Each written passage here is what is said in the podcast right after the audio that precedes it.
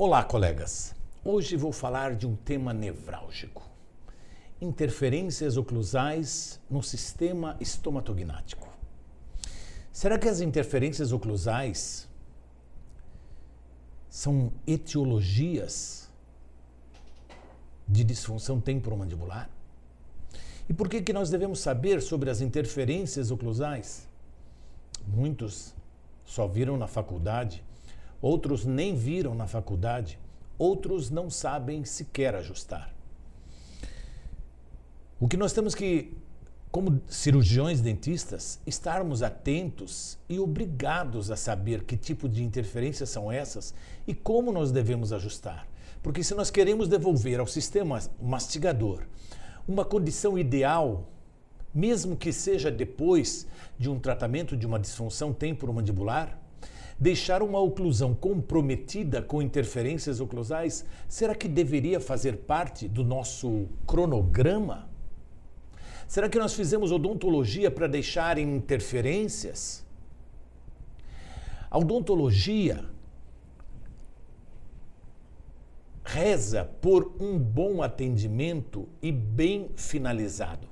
E quando eu digo bem finalizado, significa chegar no final de um tratamento reabilitador ortodôntico e nós, como cirurgiões dentistas, não podemos deixar com as famosas interferências oclusais.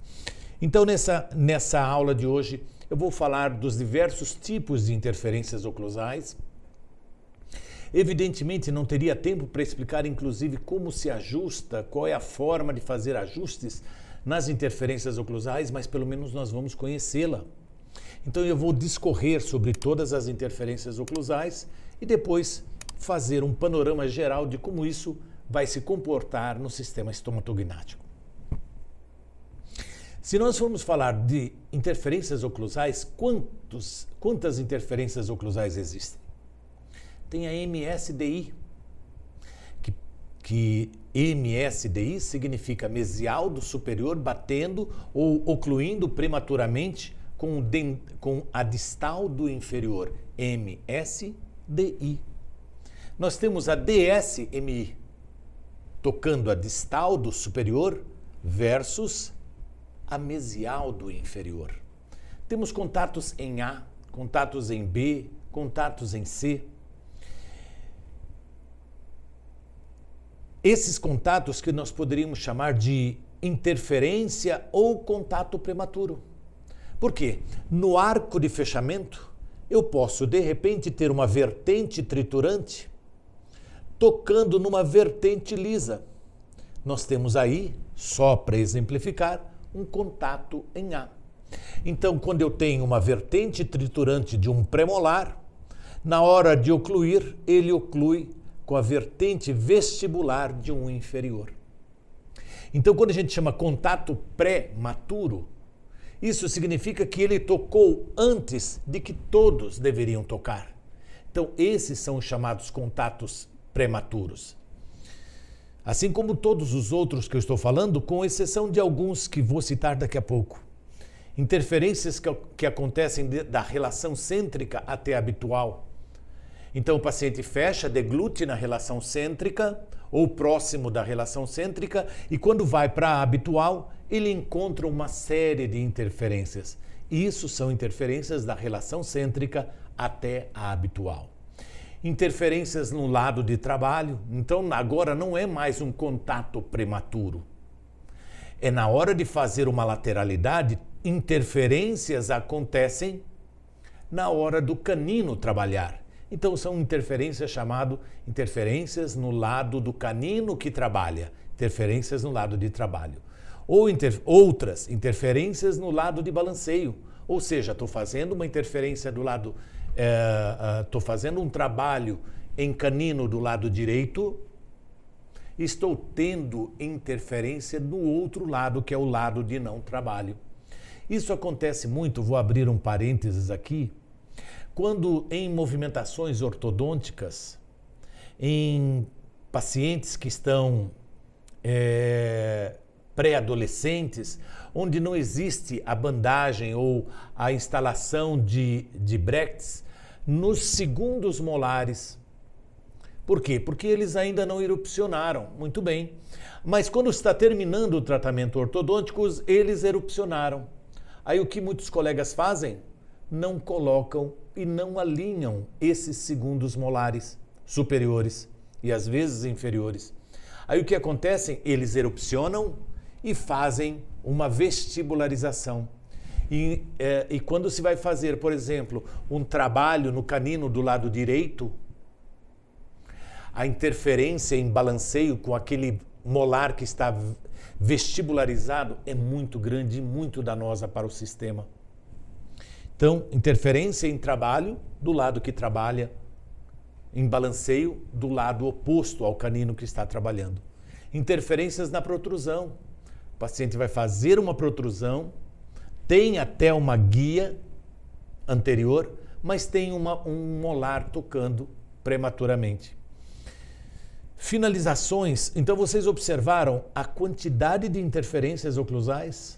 Será que nós estamos familiarizados com todas elas? Contatos em A, B, C, na protrusão, na lateralidade, de relação cêntrica para habitual, na protrusão. Olha quantas interferências nós temos. Então nós temos que pelo menos dominá-la para poder sentar tranquilamente na nossa cadeira e pensar: eu fiz realmente um bom trabalho não deixando interferências oclusais. É a nossa profissão. Nós fazemos uma odontologia baseada em resultados onde nós não podemos causar iatrogenias. E deixar uma interferência, será que não é um, causar uma iatrogenia?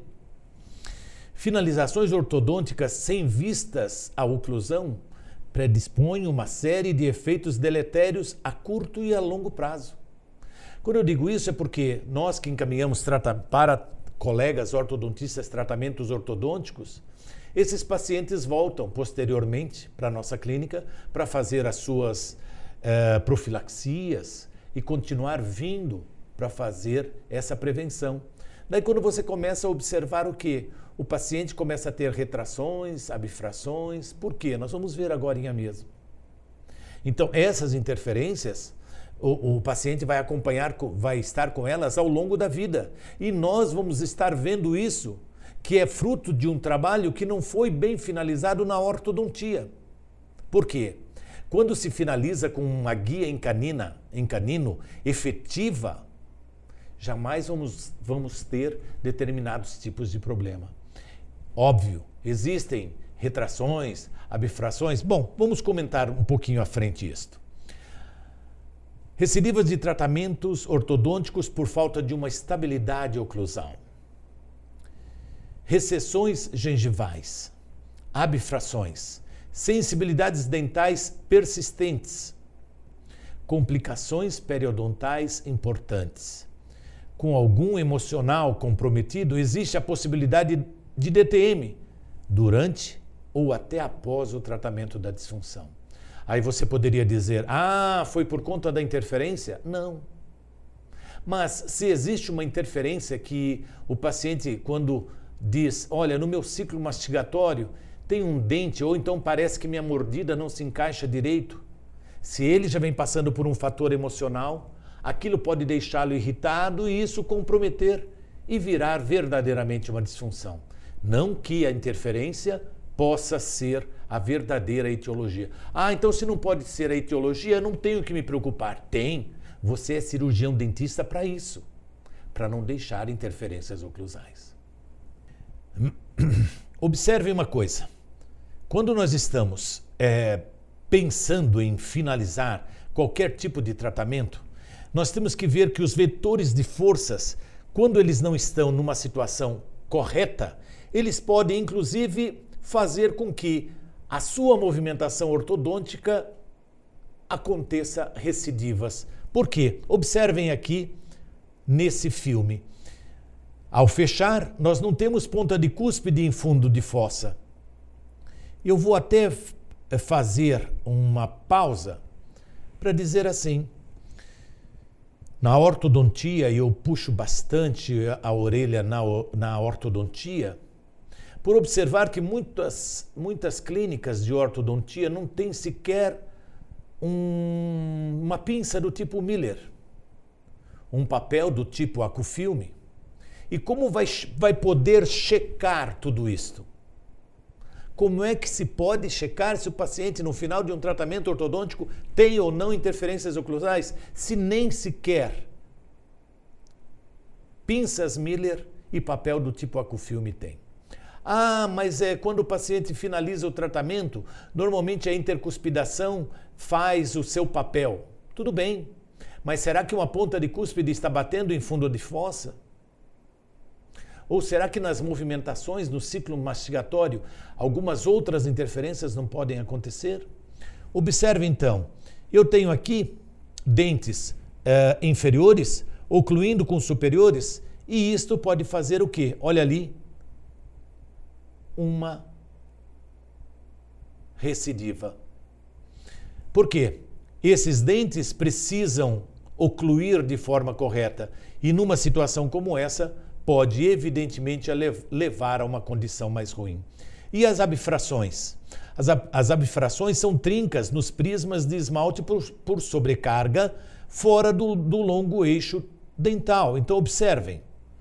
O paciente está fazendo lado de trabalho, lado de balanceio e a sobrecarga está fazendo o quê? Perda de estrutura aqui.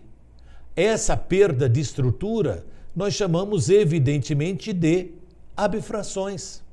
E essas abfrações, na sua maioria, acontecem ah, por erro na escovação, mas às vezes você vê essa abfração em, um, em apenas um premolar. Como explicar que o paciente erra, por exemplo, ah, ele errou na escovação, ou ele força muito a escovação.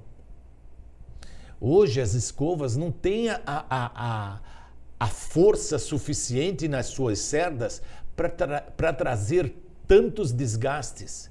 É óbvio que temos pacientes que exageram, mas você já checou a oclusão antes de fazer essa afirmação e jogar a culpa toda em cima do paciente? Primeiro, a autoanalise. Primeiro, veja se o paciente tem interferências oclusais, sim ou não. Ah, não tem mesmo? Está se, se certificou disso? Ah, então tá, pode ser até um trauma de higienização ou um trauma de escovação. Então vocês viram aí a abfração ocorrendo por conta disso. Estudos ex existem inúmeros na Journal, da, de, no jornal, de, na revista de prótese, mostrando que as forças podem levar à destruição por conta, evidentemente, de é, é, sobrecarga em cima do dente oposto, podendo acontecer tanto no inferior quanto no superior. Observem aí a perda de estrutura. Então, aqui nós estamos vendo um caso onde até se tentou o quê? Colocou-se uma resina, conseguem ver aqui? Colocou-se uma resina onde o paciente tinha uma abfração. Mas só que tentaram cuidar do efeito sem cuidar da causa. A causa ainda estava presente. O que aconteceu?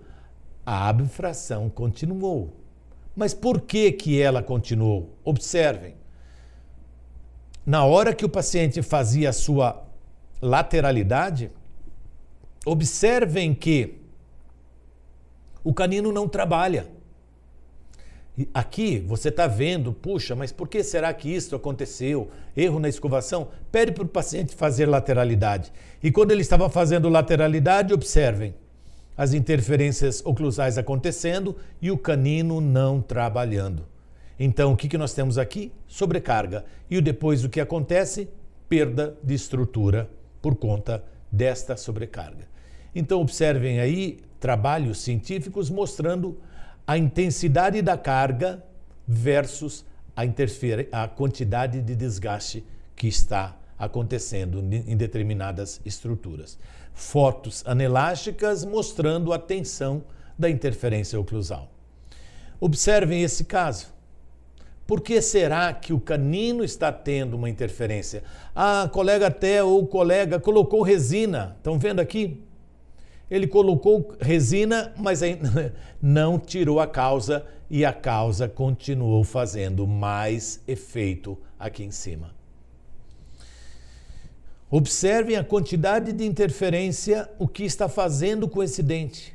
Metade quase, não digo metade, mas é, é, um, um, quinto do esmalte dental aqui já foi, já entrou também a, a, a estrutura denti, é, a dentina e essa situação está continuando. Será que o paciente erra na escovação somente nesse dente? Observem que esses dois dentes foram feitos praticamente na mesma época. Como é que eu posso chegar a essa conclusão? Pelo tipo de material que foi proposto. E observem que esse teve um desgaste e esse não. Por que será? Por que, que nós temos uma retração nesta região? Observem outros tipos de abfrações severas acontecendo. Outra aqui, outra aqui, em cima. Lembrando que essas interferências oclusais causam também sensibilidade. E às vezes você não entende por que aquela restauração que você fez, que fez toda a proteção, ou fez até com isolamento absoluto, fez toda a proteção e não entende por que essa condição, às vezes, persiste uma, uma sensibilidade. Você já, já examinou, antes de radiografar a sua restauração, que ficou bem feita, se não, não tem uma interferência do lado de trabalho ou do lado de balanceio? Para isso é simples. Coloque um papel carbono do tipo acufilme, recheado por um papel detecto. Ou se você ainda não tem o papel do tipo acufilme, que são papéis cuja, cuja espessura é, ela é muito menor do, do que a espessura do acufilme, pelo menos para fazer as lateralidades, pode rechear esses papéis carbonos colocando o papel acufilme no meio de dois papéis do tipo acufilme. É, desculpe, papel detecto no meio de dois papéis de, do tipo acufilme. E pede para o paciente fazer uma lateralidade. Mas esse papel carbono não pode estar no canino. Tem que estar de pré-molar para trás, não no canino. Porque a espessura que estiver nos premolares também vai estar no canino. E daí a interferência que poderia aparecer não aparece porque o canino também está tendo a mesma espessura. Não.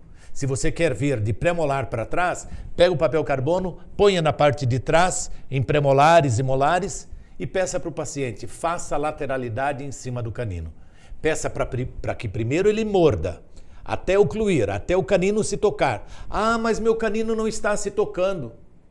Meu Deus, se não está se tocando, essa restauração nem deveria estar sendo feita. Primeiro você tem que devolver guia para o sistema, para depois sair fazendo restauração.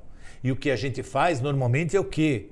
A gente vê muito isso. Às vezes o, o aluno leva o paciente para nós e fala: professor, eu fiz uma restauração nesse paciente, não sei por que está tendo interferência oclusal. Eu peço, não sei por que, que ele está tendo sensibilidade. O paciente se deita e você olha, não tem nem guia no canino. Então, todo o movimento que o premolar for fazer é interferência oclusal, é sensibilidade dentinária ou é sensibilidade dental. Então, veja bem, Entenda que se você for fazer uma restauração, primeira coisa, cheque a guia anterior. Um bom ciclo mastigatório começa com uma boa porta de entrada. E a porta de entrada significa guia de canino a canino. Nos dois incisivos centrais, a guia anterior. E nos caninos, guias laterais. Se você não tem guia, não tem toque no canino, vá lá e simplesmente faça um ataque ácido e coloque ali resina. Não deixe com que o canino fique alto na oclusão cêntrica e peça para o paciente fazer lateralidade. Fazendo a lateralidade, colocando o papel carbono de canino para trás, provavelmente quando o canino trabalha, essas interferências não aparecem. Mas se você está na dúvida se aquela guia está funcionando, coloque o papel carbono. Peça para ele fazer lateralidade. Aí ele fazendo a lateralidade, aparecendo interferência oclusal, vá lá e tire. Senão você vai ter dores de cabeça. Aí você poderia me perguntar: Professor, por que, que você está aumentando a espessura do carbono? Para checar esses movimentos excursivos.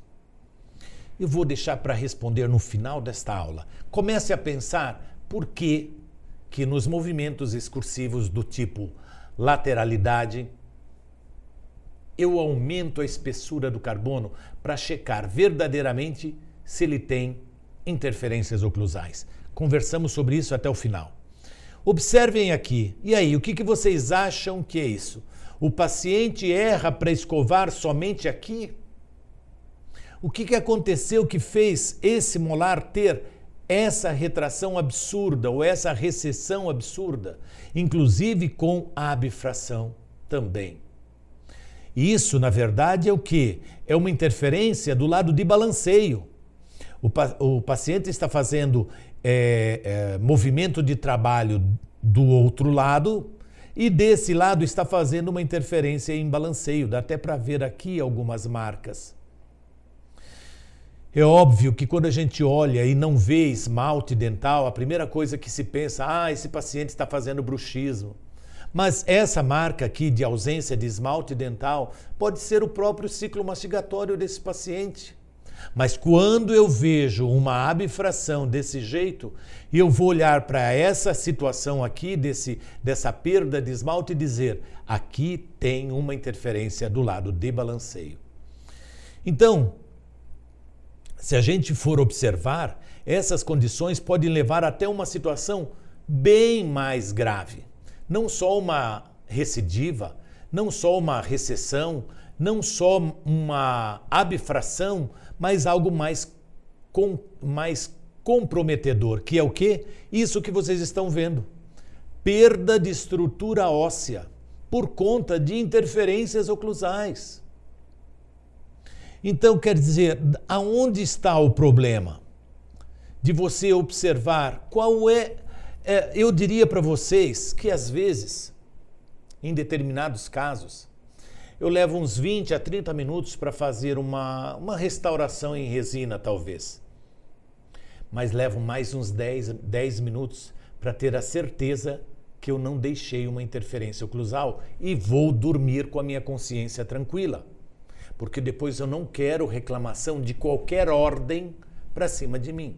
Do tipo, olha, o senhor fez essa restauração, ela quebrou, ou então essa porcelana quebrou, ou então eu tive que fazer tratamento de canal depois porque eu senti muita dor.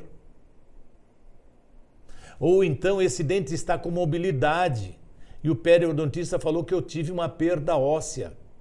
Será que você checou as interferências oclusais? Esse comprometimento periodontal, na verdade, é uma situação teoricamente estável. E essa situação estável pode dar início a série de complicações, inclusive bolsas periodontais em região posterior. Se nós observarmos aí que esse paciente não tem uma guia anterior, porque ele é mordida aberta, estão vendo? Então, esse paciente de mordida aberta não tem proteção para os dentes posteriores. Então, qualquer movimentação que acontece sem a proteção da guia, a sobrecarga está toda na região posterior. E esse dente que só pode receber carga vertical está recebendo carga horizontal. E ele não, ele não tem é, é, condições, ele não tem propriocepção para receber uma carga horizontal como ele está recebendo. Daí a condição de a gente ter, inclusive, perdas ósseas em determinados dentes com umas bolsas periodontais e você fala, eu não entendo por que, que esse paciente está tendo uma bolsa justamente entre dois molares. Será que você checou a guia anterior?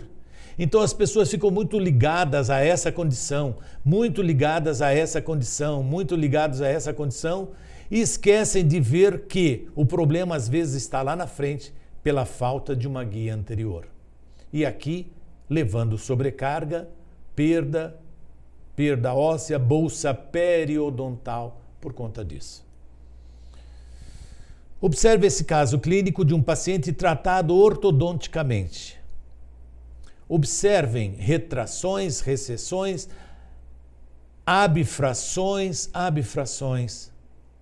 Mas por que será que aconteceu isso depois de algum tempo?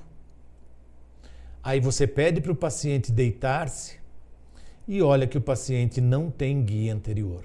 Não tem um overbite ideal, um overjet ideal, o suficiente para poder dar uma proteção nos dentes posteriores. E nos movimentos de lateralidade, por exemplo, nós temos aí interferências oclusais. Observem aqui por que nós estamos tendo isso.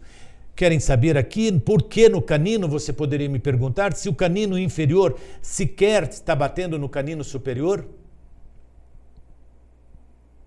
Porque este premolar está batendo no canino. O premolar não pode ocluir com o canino. Mas, professor, como é que eu faço numa situação como essa? Tire, desgaste, ajuste e deixe a guia no canino, mas não deixe o premolar tocar no, no, no canino. Quando o premolar, que ele recebe carga vertical, e o canino, que só pode receber carga horizontal, o canino recebe uma carga vertical, ele faz uma retração, ele faz uma abfração.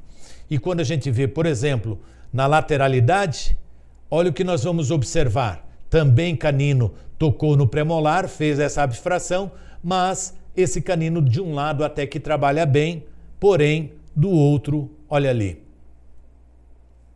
Retração. Vamos ver o caso montado no articulador e a gente vê que interferências oclusais aconteceram e isso significa dizer que não adianta você apenas olhar o final da guia. Você tem que ver se no início do movimento esse canino está trabalhando. Se não está trabalhando aqui, dê guia. Como? Resina. Ataque ácido, resina. Premolar tocando em canino, ajusta. Faça o movimento de lateralidade e você tira todas as interferências, não desgastando, mas complementando no canino. Olha que coisa linda. Olha que coisa fascinante. Às vezes você fica tão preocupado olhando aqui atrás, olhando aqui atrás, e a solução simples está aqui na frente. E aí nós temos situações como essas que vocês viram. Aqui nós temos um caso clínico de MSDI, mesial do superior versus distal do inferior, que pode inclusive deslocar a mandíbula para a região anterior. Então, interferências em dentes posteriores causando complicações em dentes anteriores. Se nós observarmos aqui, vamos ver que esse paciente, quando fecha, ele está tocando a mesial dele, MS, na distal do inferior. Então, numa situação dessa, existe a possibilidade de que de que nós possamos ter uma projeção da mandíbula para frente, trazendo sobrecarga na região anterior. Observem. O que, que causou aqui na realidade foram essas interferências que você. Opa! Essas interferências que vocês viram.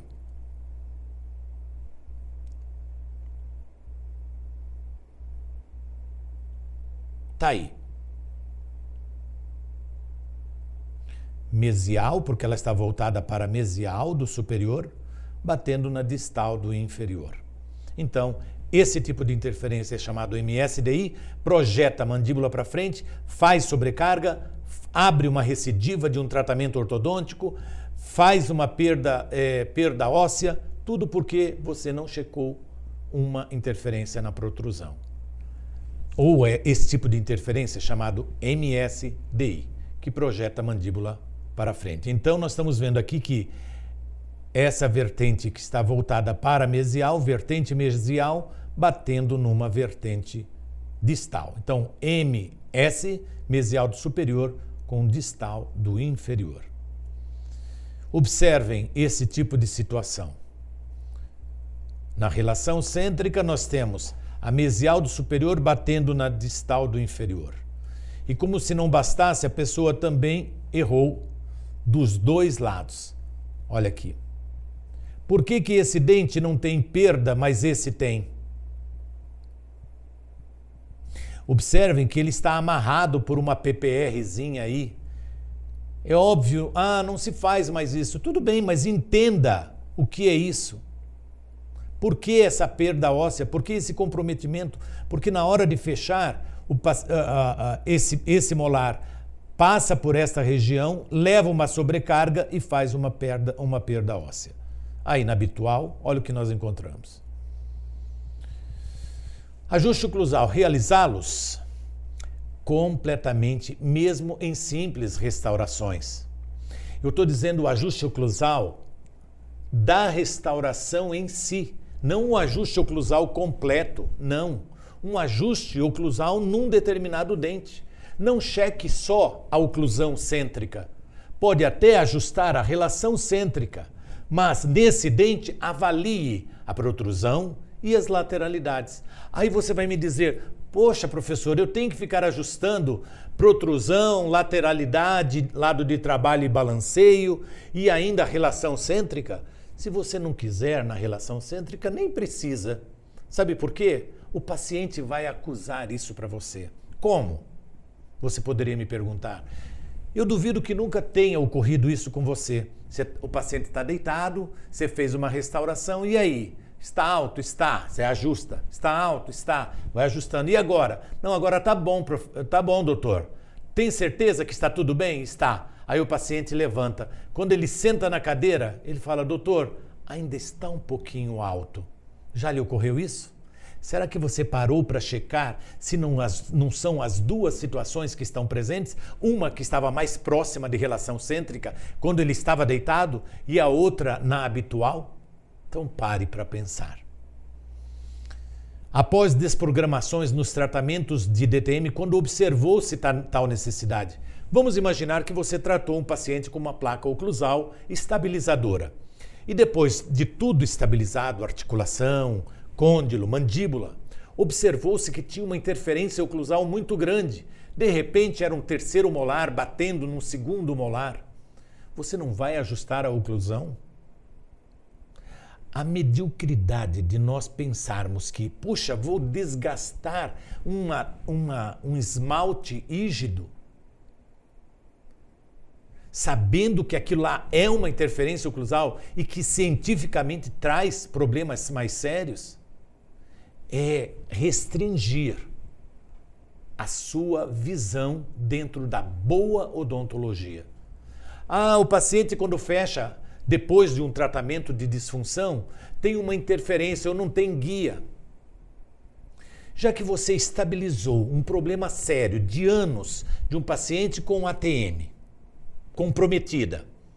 Está tudo bem, eliminou mais de 10 sintomas que esse paciente tem. Vai deixar lá agora uma interferência oclusal? A gente tem que dormir com a consciência tranquila.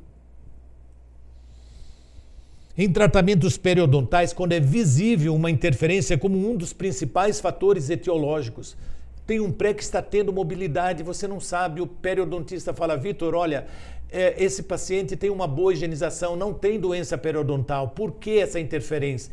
Desculpe, por que essa mobilidade? Aí você vai checar as lateralidades, vai checar a oclusão desse paciente. Oclusão, não esqueçam que a oclusão tem que fazer parte da sua ferramenta de trabalho. Durante o tratamento ortodôntico, quando interferência, alguma interferência atrapalha alguma grande movimentação. Às vezes existe essa necessidade de, durante o tratamento, você fazer ali um ajuste oclusal. Quando eu digo ajuste oclusal, não estou falando de ajuste oclusal completo, não. Estou falando do ajuste num determinado dente apenas. Quando eu digo, quando você faz uma simples restauração, que mal tem checar relação cêntrica, não precisa nem checar relação cêntrica. Checa habitual, checa lateralidade, checa lado de trabalho, balanceio e protrusão. Quer mais uma dica? Depois que você ajustou a altura, está tudo ok, mude a cor do, car do carbono e peça para o paciente fazer lateralidades com um carbono de outra cor mais espesso na região posterior, depois que você ajustou a altura. Por que mais espesso? Ainda vou dizer no final dessa aula.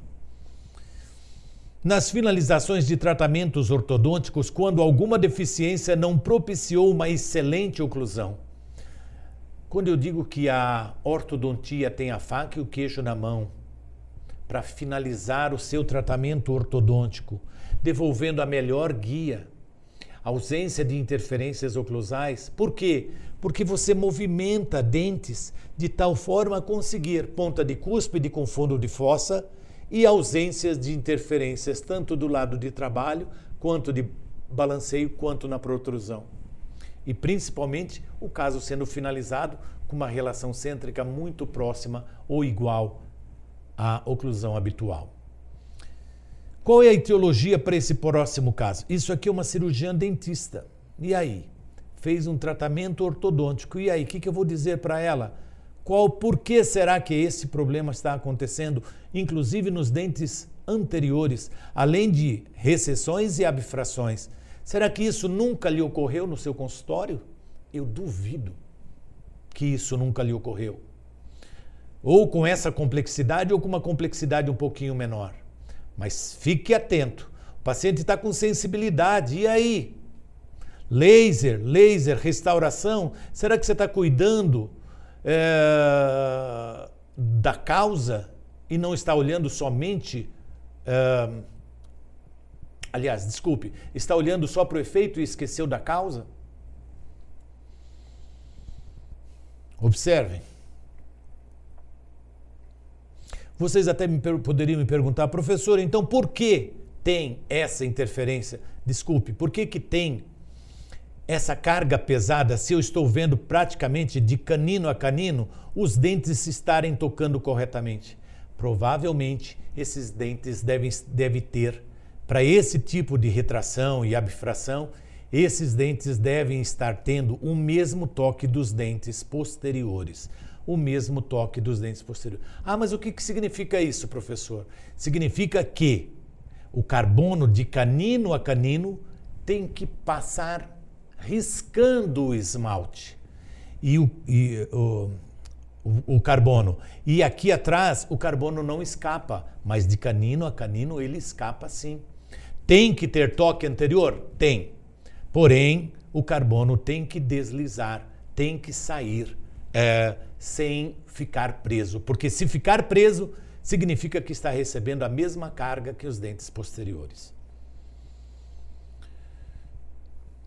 Esse outro caso, a mesma coisa. Observem o que nós temos aqui. Aqui temos duas situações. Nós temos, provavelmente, é, um contato do tipo A, que é interferência, que é um, um contato prematuro de uma vertente é, triturante, batendo numa vertente lisa, quando eu tenho contatos em A e contatos em aí em contatos em A. E observem aqui, por que, que eu estou tendo essa retração gengival acentuada? se eu estou vendo canino tocar com canino. Observem uma coisa agora. A fotografia foi tirada, eu, o, os dentes estão ocluídos, mas nessa condição. Então, tentem sempre que possível olhar o paciente na guia anterior, colocando o paciente o mais inclinado possível para você ver se você tem esses toques na região anterior e se os caninos estão verdadeiramente trabalhando. Olha ali, ó. Canino não trabalha. Interferências do lado de trabalho em todos eles. Contatos do tipo DSMI. O que, que significa? Distal do superior tocando na mesial do inferior. DSMI. Esse tipo de interferência pode deslocar a mandíbula e a ATM para a região posterior. Então, observem aí que nós temos essa condição. Na hora de fechar a boca, o paciente toca a distal do superior com a mesial do inferior. Um outro caso mostrando distal do superior, olha o ciclo mastigatório, distal do superior com a mesial do inferior. E aí as sobrecargas. Então você já sabe o que é MSDI e DSMI. Interferências em trabalho, interferências em balanceio. Então, numa situação dessa, quando tem a interferência, você vai lá e ajusta exatamente o trajeto que você gostaria de ter. E nós, numa situação como essa, eletromiograficamente, a gente vê uma situação muito mais favorável. Observem aqui um contato em A. Esse contato prematuro, na hora que estava fechando a boca, vertente, vertente triturante do superior batendo com a, é, com a vertente lisa inferior. Esse é um contato em A. Esse é um contato em B quando eu tenho o quê? Triturante do superior batendo com triturante do inferior. Vamos ver. Ali. Essa é uma triturante batendo com uma outra triturante. Então, numa situação como essa, faz a mandíbula, faz é, a articulação ter um pequeno, é, uma, uma sobrecarga para o lado oposto, pode trazer uma hiperatividade muscular. Não estou falando de DTM, estou falando de hiperatividade muscular. E para isso, evidentemente, basta com que, que se faça o quê? O ajuste. Observem que o contato foi prematuro, bateu e depois inclinou. E daí o que acontece? A mandíbula acaba assumindo, às vezes, uma determinada posição, mudando daquela posição estável. Então, o que, que se faz? Ajusta-se desta forma.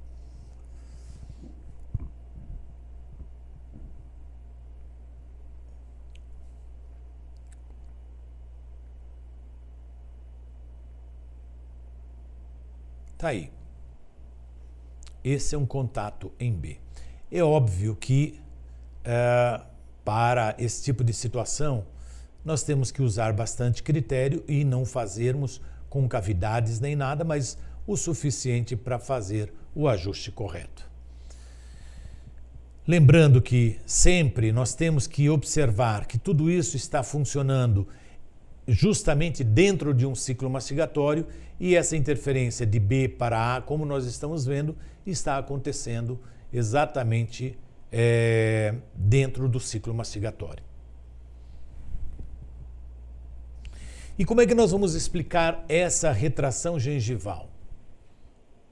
Vocês poderiam me dizer por que, que esse paciente tem uma retração aqui? Será que ele higieniza mal somente nesse dente? Você já parou para ver como é que é a oclusão dele e como é que é a protrusão? Na protrusão, o único dente que está trabalhando é justamente esse dente. Então, tem que dividir. Tem que dividir. Então, ajusta-se esse caso. Olha ali a interferência acontecendo somente neste dente aqui. Temos que observar que às vezes alguns, algumas regiões que parecem desgaste dental pode ser refluxo esofágico e podem fazer determinados tipos de desgaste que lembram interferências oclusais. Temos que estar bem atentos em relação a isso, mas é uma interferência fazendo exatamente esse tipo de situação, fazendo essa retração. E aí, quando você estabelece as guias, pronto. Como é que nós fizemos aqui? Complementamos, complementamos, demos guia em canino, em centrais e no outro canino. Então aí agora vem aquela pergunta para finalizar. Nós falamos sobre os tipos de interferência, todos, falamos sobre é, exatamente o que isso pode trazer de danos e agora vem aquela minha resposta. Por que, que eu duplico ou triplico a espessura do carbono na região posterior quando eu vou checar protrusão e lateralidades? Porque uma coisa é você pedir para o paciente fazer uma simples lateralidade no teu papel carbono. E outra coisa é que durante o ciclo mastigatório, a força do ciclo mastigatório é muito maior do que uma simples lateralidade. Então, para checar uma lateralidade, eu não posso me restringir em apenas examinar, mas eu tenho que imaginar que aquela interferência oclusal está acontecendo dentro de um ciclo mastigatório, onde o paciente usa muito mais força quando está mastigando. Por isso que eu triplico a espessura do papel carbono para ter a certeza que eu consegui remover a interferência oclusal. Tá bom? Muito obrigado a todos e até a próxima.